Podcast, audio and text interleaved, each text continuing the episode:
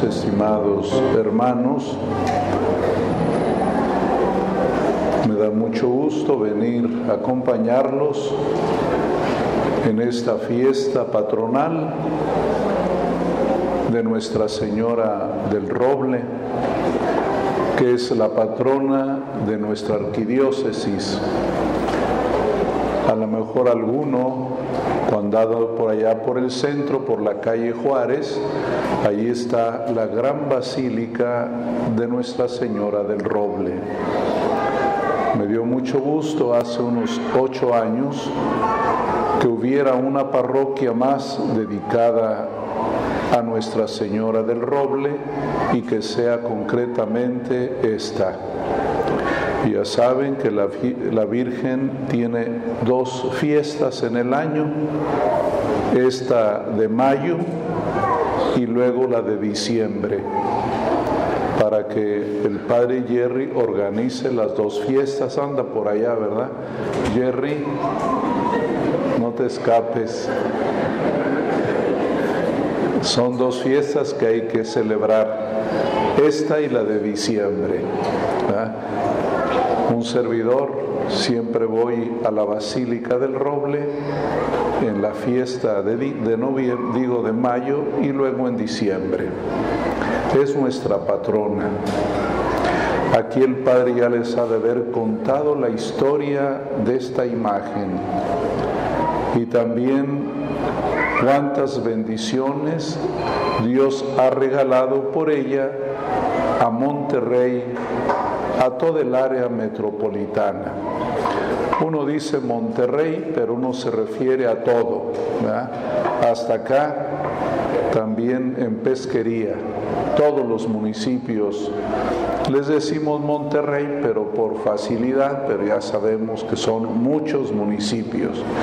Y toda la, la diócesis, la arquidiócesis se llama Monterrey, porque la catedral está allí en el centro, en Monterrey. Entonces, muy contento de venir. Y ahora nos tocó también una ocasión especial.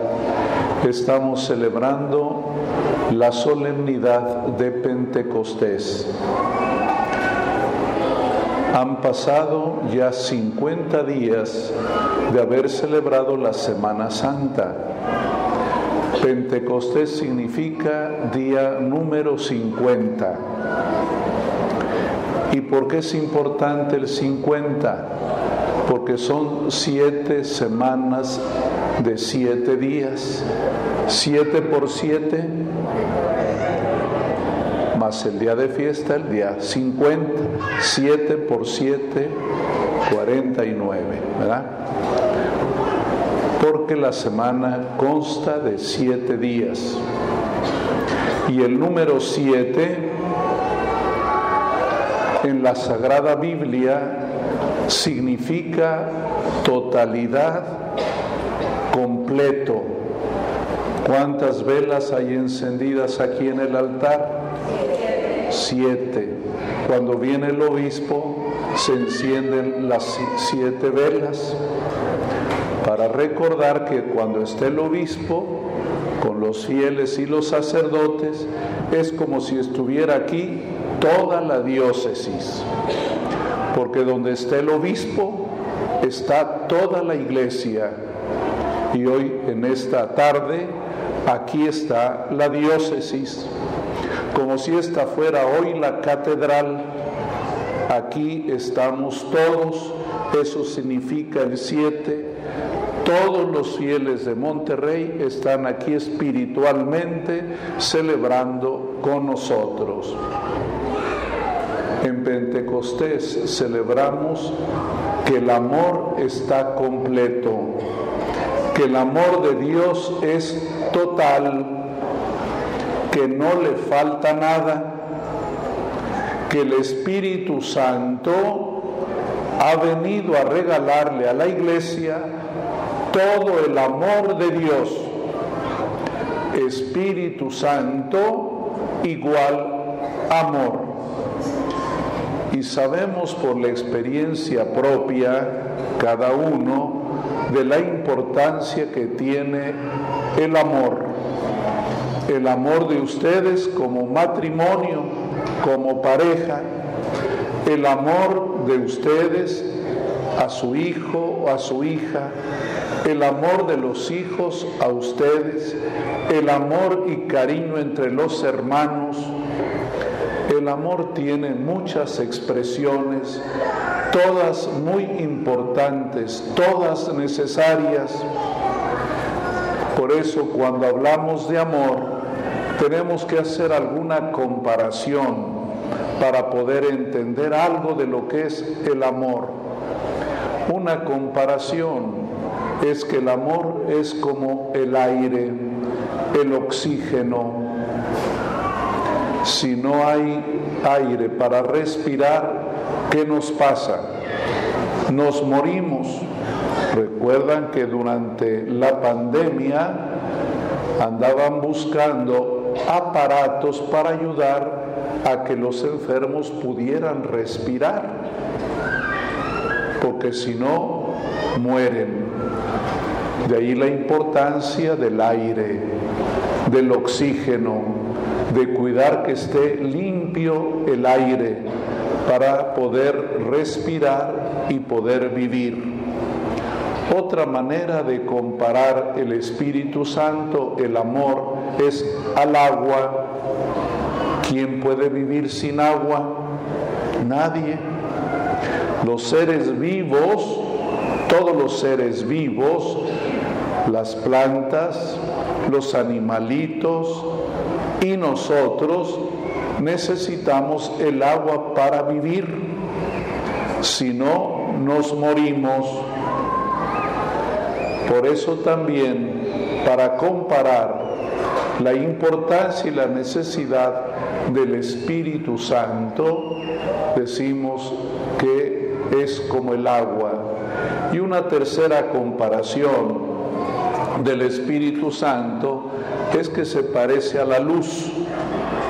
Dice que como lenguas, porque las llamitas parecen lenguas, no es que el, día de Pentecostés hay unas lenguas de estas, no. Dice llamas que parecen lenguas, ¿verdad? Lenguas de fuego. A eso se refiere, a las llamitas, ¿verdad? ¿Por qué? Porque también necesitamos luz para vivir para mirar, para no tropezarnos.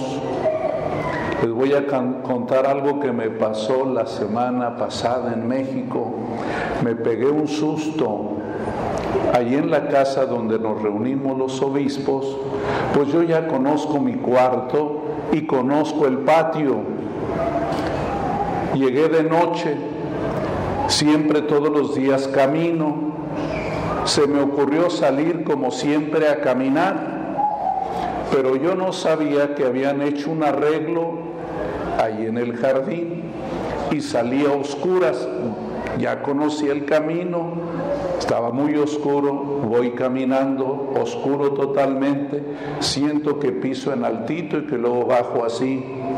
Ah, caray, después de caminar un ratito, saco mi celular y con la luz veo era una alcantarilla que estaba abierta. Por poco y me caigo. Ya no me hubieran visto hoy, ¿verdad? La importancia de la luz. El apóstol San Juan dice que si no hay luz, tropezamos. La luz tiene también, es vida. ¿Sabían que en lo profundo del mar ya no hay seres vivos porque ya no llega la luz. La luz se requiere para vivir. Si no quieren que en su tambo salgan gusanos, tápenlo y verán que no se echa a perder el agua, porque donde entra la luz salen los, microbios, los seres vivos, porque siempre la luz es vida.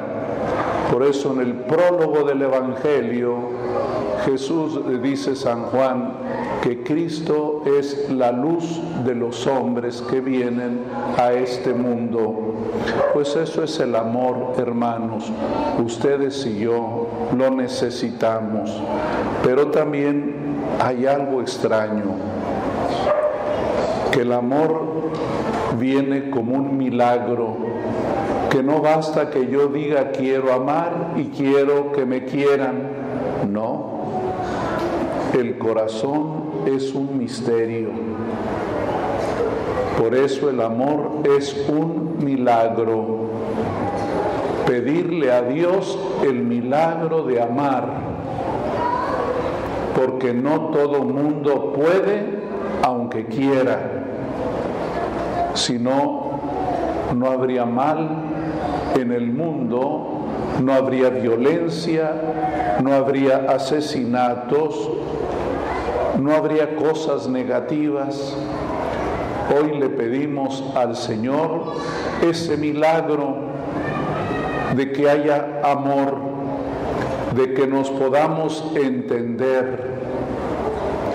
Hoy decía el relato que la gente, aunque hablaba muchas lenguas, todos se entendían, porque hay una lengua común, el amor ya seas africano, asiático, europeo, de cualquier color de la piel, todos, todos necesitamos amor y todos podemos amar. Esa es la lengua común.